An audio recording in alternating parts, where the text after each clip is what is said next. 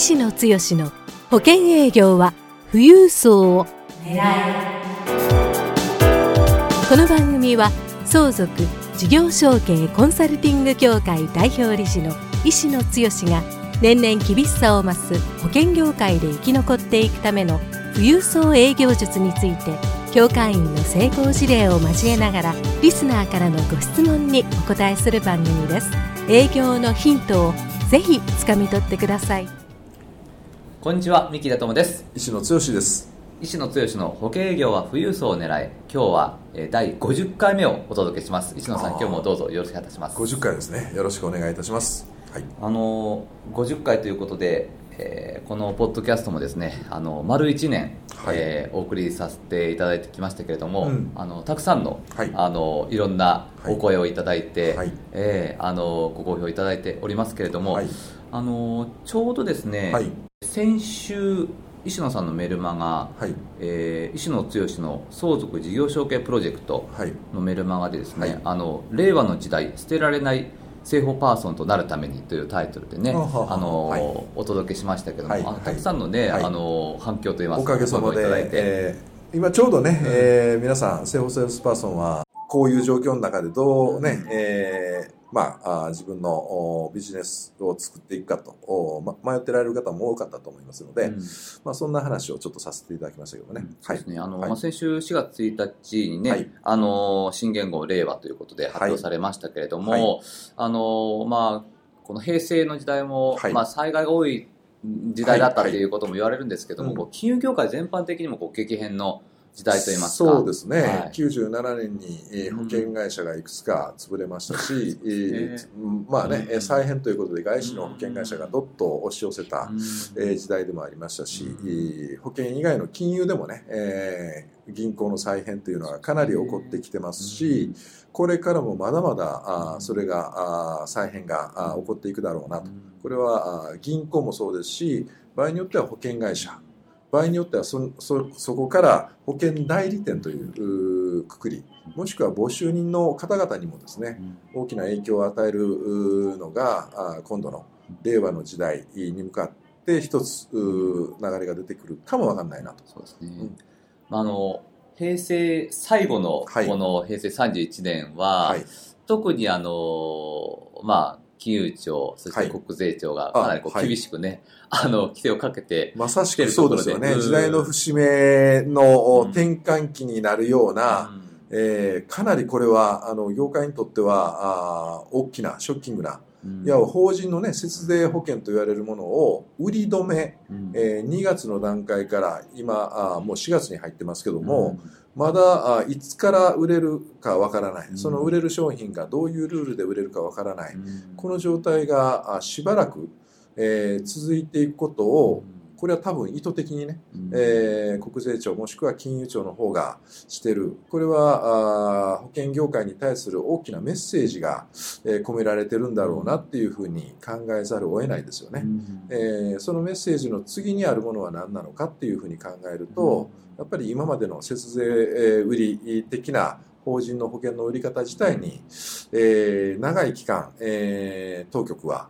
いろんな問題意識を持ってる中でですね、えー、まあ、105ルールっていうかもう昔からあった、これを根拠に、付加保険料とかそういうところを極端に大きくしてしまって、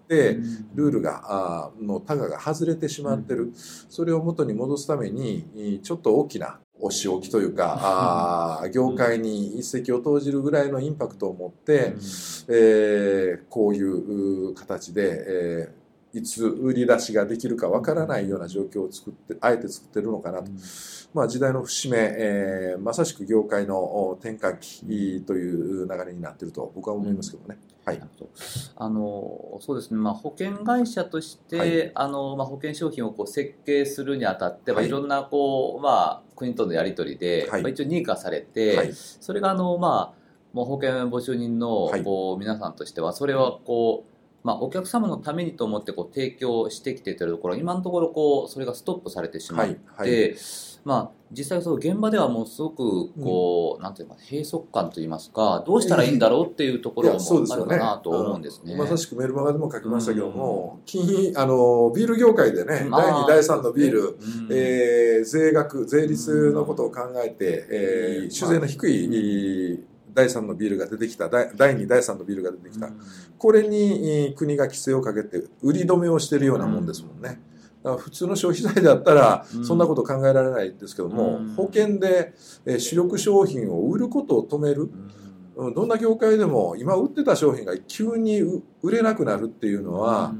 これはあそこの商品を中心に扱ってた人にとっては死活問題になりますから、うんでね、でもそういうことをあえてしてるっていう話。だからやっぱりまあそこの部分の節税売りっていうのは、うん、あ問題があるかなと。でそんな中で売れなくなった募集人の人をどう考えるか、うん、次の展開をやっぱり考える必要がありますよね。そね、えー、そんな中のお話をこれからしていく必要がある、うん、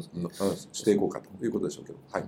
まあ、せっかくね、このポッドキャスト聞いてくださってる方に、はいうん、あの、ぜひ、じゃあまあ、あの、今どういうふうな活動をしていけばいいのかって言って、はいね、あの、節税保険がこう販売できないときに、まあ、具体的にと言いますか、まあ、どういう保険商品を販売していけばいいのかなっていうヒントをちょっと今日は教えていただければ、そうですね。あのー、まあ、まさしくね、えー、ちょっと我々が相続事業承継コンサルティング協会、相続と事業承継に特化した、えー、コミュニティで、えー、どんどん深めていってるからっていうことで、手前味噌の話をするかもわかんないですけども、間違いなく今、あマーケットの中で政法、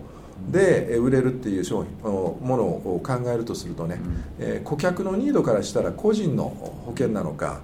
法人って言っても一定の保証売りというような形なのかそのニードからこう入っていくっていうような形でやるとどうしても閉塞感、えが出てくる可能性がありますけども、え今の日本の高齢化社会の中でいくと一大ニードがはっきりしててそのニードがある方に対して必要性が問題解決の中で保険を提案できるっていうのはまさしく相続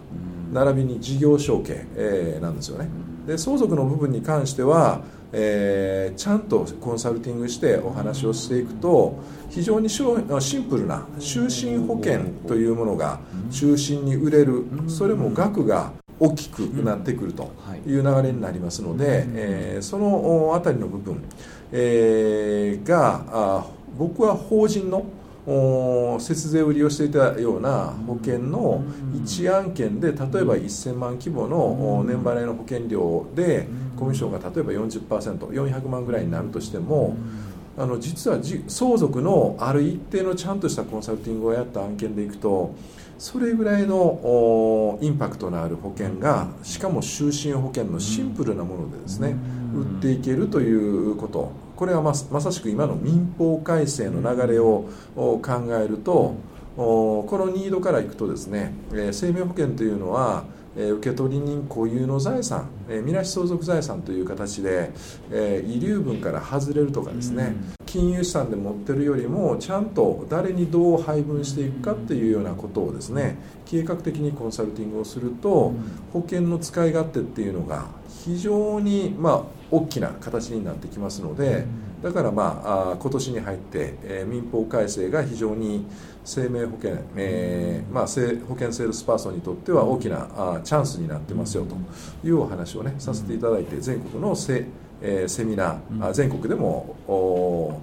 民法改正を生命保険につなげるセミナーですかね、はい、えー、非常に反響いただいて非常に好評いただきましたけども、まあ、そういう意味で言ったら、やっぱりマーケットをどこに求めていくか、そこに特化して、自分がそこに、まあ、そこの専門家である、プロであるっていうようなブランディングをいかに立てていくか、えー、そこからやると、いっぱいニードが、むしろ向こうの方から、クライアントさんの方から、お客様の方からですね、えー、お問い合わせをいただく、紹介が出てくるっていう展開になりますので自分のマーケットをどう見定めていくかっていうのは非常に大事になってくるかなと。まあ、これが今できることとしてはですね、一つはやっぱりマーケットを相続、でもう一つの事業承継なんですけども、えー、事業承継はどうしても法人経営者向けの保険提案という形になって法人保険、えー、だから、えー、節税、えー、損金タイプの保険。これは確かにねあの事業承継の我々講座をやってた時も、自社株会社の企業業績がよくって利益がずっとたまり続けた会社ほど株価が上がってるからこの株価を一旦下げるための方策としての保険の使い勝手っていうのは損金性の商品が非常に有効ですよという講座の話をしましたので、そういう意味で言ったら事業承継もやっぱり損金売りをしてたんじゃないかな。あのこれはこれでねあの損金性、えー、ある一定の評論家的な方は、うん、ほら言ったことじゃない言ったことじゃないだろう、うん、えー、節税売りみたいなことをするから、うん、あこういう時になったら困るんだっていう声がありますけども、僕らの流れから言ったら、それが商品として認められてクライアントさんにとって、えー、問題解決のまあ最適な、えー、提案であるんであればあまあ保険のルールで認められてるんであれば、損金商品をご提案するのは、これはニードの問題解決から言ったら僕は否定してなかったんですね。でも今後はそういう商品がなくなったとしてじゃあ事業承継の、えー、保険が売れないかって言ったらそんなことはないです、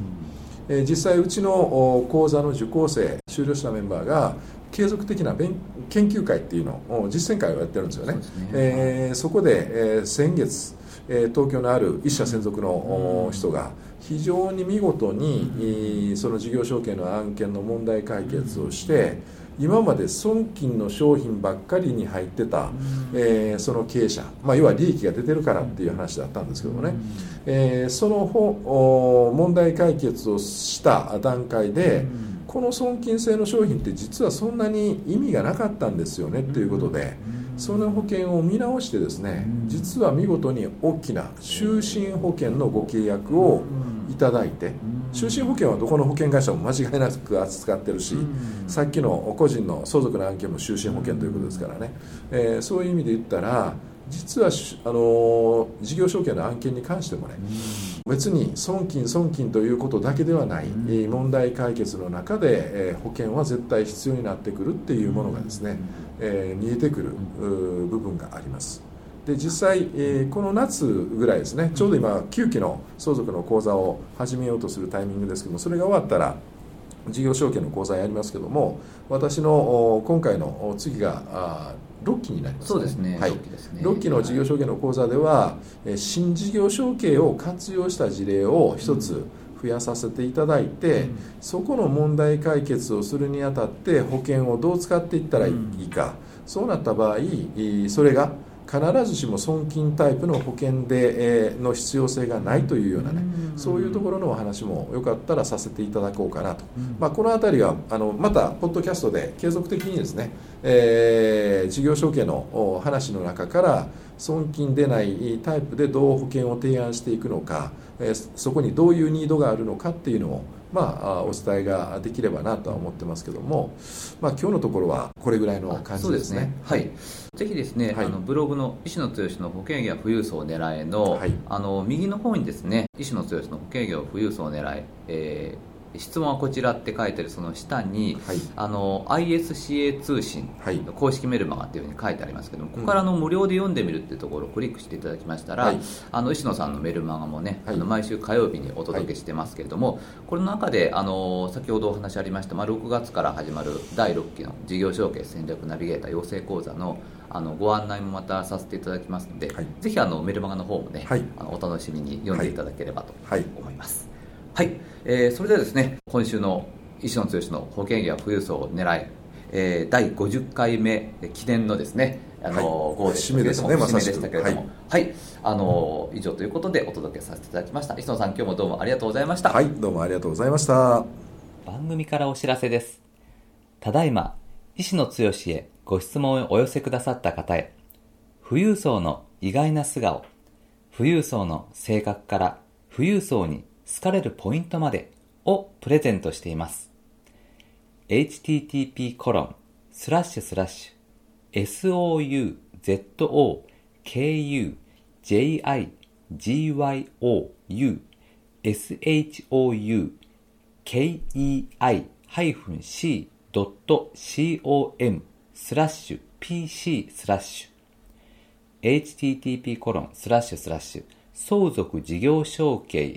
-c.com スラッシュ pc スラッシュで受け付けています。どんどんご質問をお寄せください。